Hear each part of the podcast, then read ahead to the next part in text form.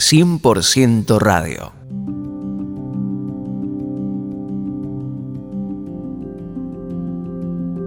¿Qué tal mis queridos amigos? ¿Cómo están ustedes?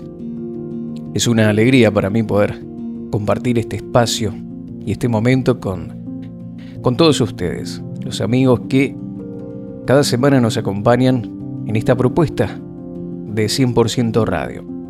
Hoy quiero hablarte y contarte una historia, relatarte una historia que seguramente te va a ayudar a comprender algunas cosas importantes. ¿Me acompañan?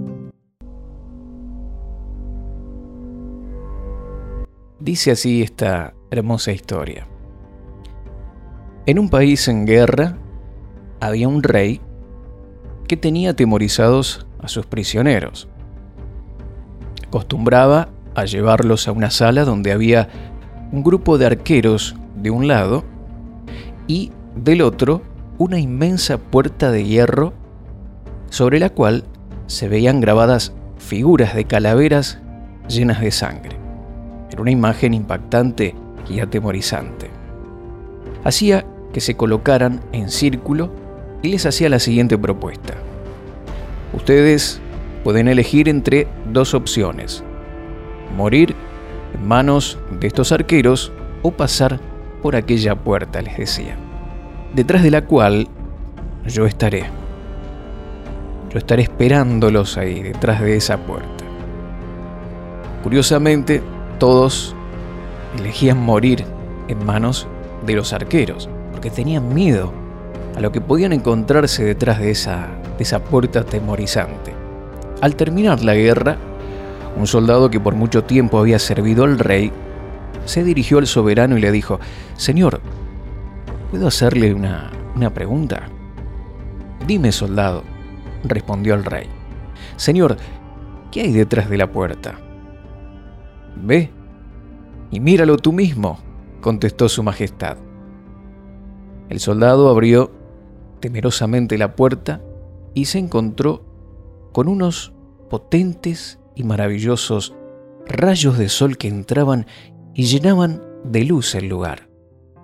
Tan fuerte era este sol que lo cegaba.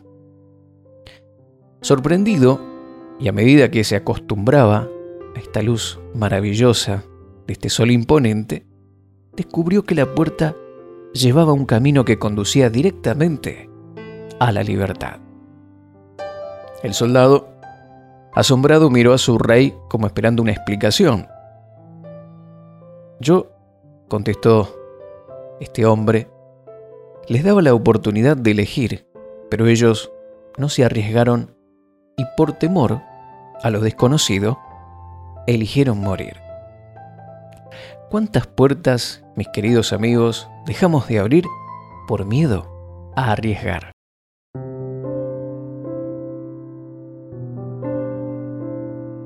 Y si te haría la siguiente pregunta, mi querido amigo, ¿Qué te animarías a emprender si no fuera por causa de tus temores? Si no hubiese temor en tu corazón, si no tendrías temor a nada, ¿qué te animarías a emprender? Sí, yo sé que algunos tienen sueños, tienen proyectos, tienen planes y, tal vez los harían, pero hay cosas, el miedo al fracaso, el temor a un montón de cosas, te frenan. Si no existiera ese miedo, ¿cuántas cosas te animarías a emprender? Dice el Salmo capítulo 1, verso 3, que el hombre, que es un hombre justo, un hombre bendecido, el hombre bendecido de Dios, es como un árbol plantado junto a corrientes de aguas, que da su fruto a su tiempo y su hoja no cae, y todo lo que hace prosperará. Qué maravilloso salmo, pero hay algo interesante en esta última frase. Dice, y todo lo que hace prosperará. Lo que no nos animamos a emprender, lo que no ponemos en marcha, nunca va a poder prosperar. Entonces, para ver prosperidad en nuestras vidas necesitamos algo más que orar por eso. O presentárselo a Dios en oración. Necesitamos movernos, hacer algo al respecto. Porque lo que va a tener la bendición de Dios es aquello que nosotros ponemos en marcha. Y tal vez has fracasado en alguna oportunidad, has intentado una y otra vez y tal vez las cosas no salieron como esperabas, pero si has intentado hacer algo y has fracasado, estás en una mejor posición que cuando tenés éxito sin hacer nada. Claro, porque el que no hace nada no se equivoca.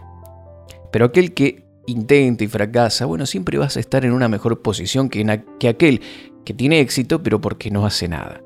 Cada fracaso es una oportunidad para aprender, para seguir avanzando y alcanzar esa meta que, ese sueño que hay en tu corazón. Porque el éxito consiste en levantarse solo una vez más que el número de las veces que has caído. Y te lo repito nuevamente. El éxito consiste en levantarse solo una vez más que el número de veces que has caído. En esa última que te levantás es donde posiblemente puedas alcanzar ese sueño y ese deseo que tenés en tu corazón. Mi querido amigo dice la palabra de Dios que hemos sido destinados para el éxito. ¿Cómo es esto? Bueno, Dios nos escogió desde antes de la fundación del mundo, dice Efesios capítulo 2, verso 10. Somos la obra maestra de Dios. No somos un fracaso, ¿eh? somos la obra maestra de Dios. Él nos creó de nuevo en Cristo Jesús, a fin de que hagamos las cosas buenas que preparó para nosotros tiempo atrás. Dios diseñó para tu vida, para la mía, planes, proyectos, buenas cosas. Algunos piensan que, que Dios diseñó para tu vida lo que no te gusta, lo que te complica, eh, hay personas que tienen miedo de poner sus vidas en las manos de Dios porque piensan que Dios los va a enviar a hacer cosas que no les agradan, que no les gusta, pero cuando Dios te escoge por algo y te escoge para algo, pone en vos los dones, los talentos, las capacidades y las habilidades para desarrollar con éxito eso que hay en tu corazón. Esto tiene que ver con ese propósito somos la obra maestra de Dios y somos destinados para el éxito, porque Dios no pondrá en tu corazón, mi querido amigo, una meta o un proyecto que esté destinado al fracaso. Él pondrá una idea, una motivación, un sueño que contiene en su esencia la semilla del éxito. Por eso digo que tu destino es el éxito. Así que emprende, avanza, comienza ahora a dar esos primeros pasos para dirigirte a tu propósito, al sueño que tenés en tu corazón. Persistí en eso. Echa afuera toda pereza, desánimos, temores, porque esto no te va a dejar avanzar. Porque si bien fuimos creados para, para buenas obras y Dios tiene propósitos para cada uno de nosotros, Él necesita nuestra colaboración. Sin nuestra colaboración no puede hacer nada. Tenemos que colaborar. Hay personas que piensan que, bueno, si Dios lo diseñó y, ya lo, lo planificó así, se va a realizar. Pero Dios espera que nosotros colaboremos con Él, que nos pongamos en marcha, que oremos, busquemos su voluntad y comencemos a caminar. Mientras vamos caminando, se van abriendo las puertas, las aguas se van abriendo mientras vamos poniendo nuestros pies en el, agua, ¿sí? el agua de los desafíos, de los sueños. Tal vez no tengas todo, o tal vez como te dije en un principio, fracasaste, pero no importa. Empezá de nuevo, levántate, avanzá, porque la semilla que Dios puso en tu corazón está destinada a crecer, a desarrollarse, a cumplirse y a tener éxito. Dios nunca pondrá en tu corazón una meta o un proyecto destinado a fracasar. Oramos. Padre, te doy gracias por las metas, los proyectos y, los sueños que tenés para cada uno de nosotros. Y has implantado esos sueños y deseos en nuestros corazones y nosotros queremos caminar en esos planes, en esos proyectos, en esos propósitos que has preparado de antemano para que cada uno de nosotros caminemos en ellos. No podemos sentarnos en ellos. Tenemos que caminar, hacer estas cosas. Esto significa acción, esto significa movernos. Yo te ruego que quites el temor de los corazones, aquellos temores que impiden que puedan alcanzar sus sueños, sus metas y el éxito. Tal vez el sueño y las, metas que tienen mis hermanos eh, les ha causado problemas y dificultades. Pero recordemos, Señor, recordemos siempre que José era un soñador.